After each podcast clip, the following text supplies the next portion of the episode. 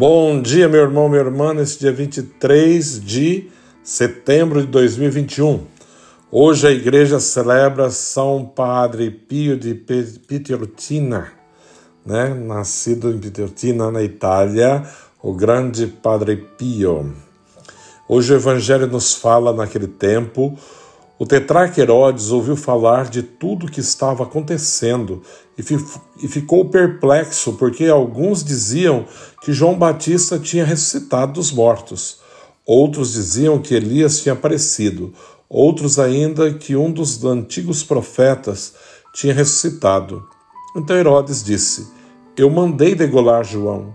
Quem é esse homem sobre quem ouço falar essas coisas? E procurava ver Jesus.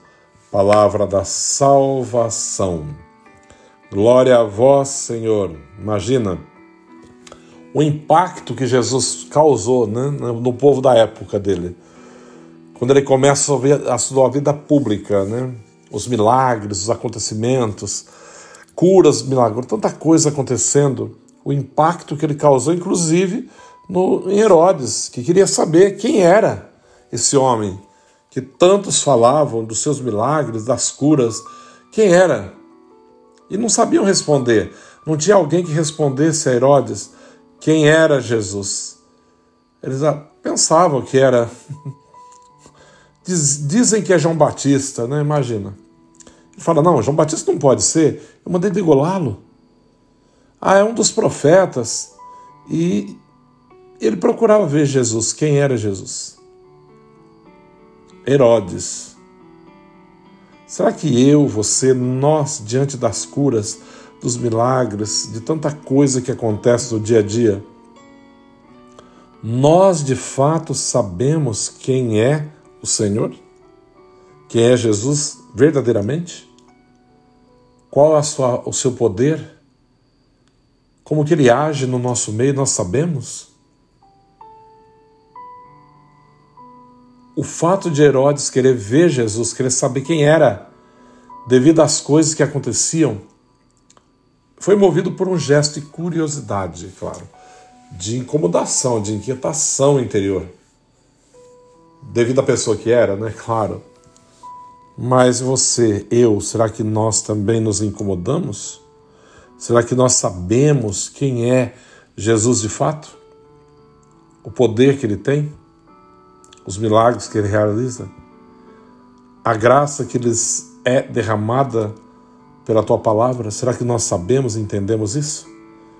Mas hoje celebramos alguém que soube quem é Jesus, alguém que procurou mostrar com a própria vida, alguém que viveu né, esse homem tão, tão singular, São Padre Pio de Pietrelcina esse digníssimo seguidor de São Francisco de Assis nasceu em 25 de maio de 1887 em Pietrelcina, Itália. Seu nome verdadeiro era Francesco Forgione.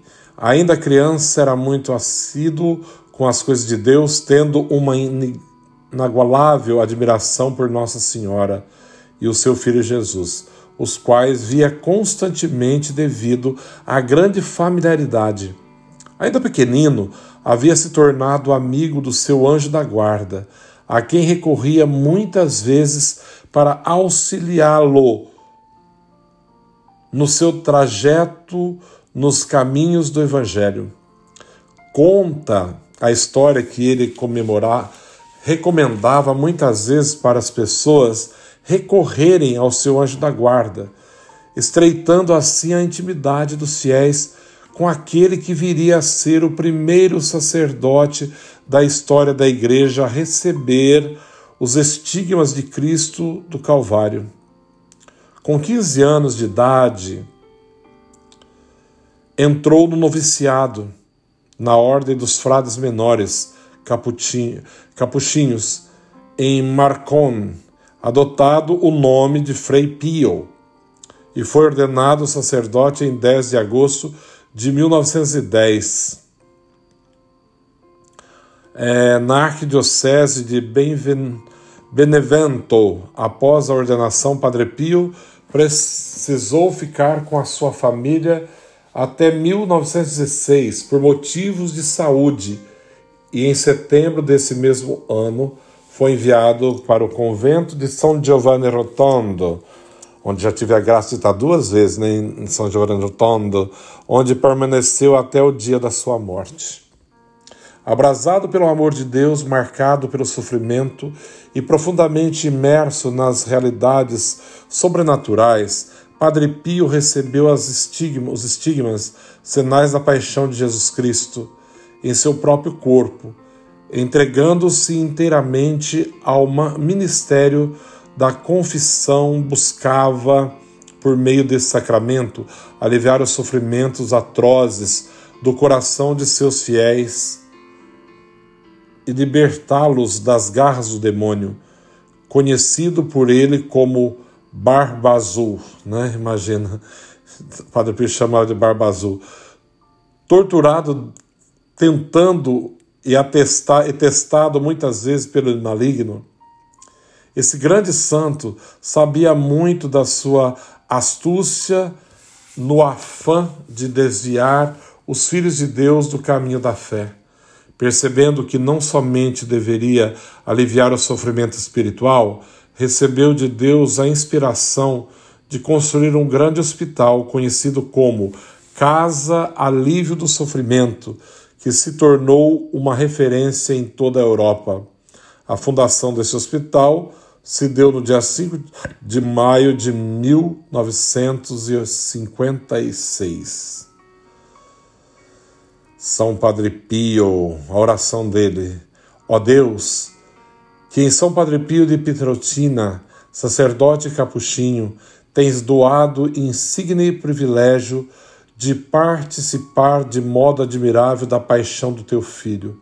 Concede-me, por sua intercessão, a graça, né? Pede a graça. Você vai pedir quando ouvir essa oração. Peça uma graça especial hoje para Padre Pio, São Padre Pio, que Ardentemente desejo e, sobretudo, dai-me mergulhar na morte de Jesus para alcançar também a glória da ressurreição.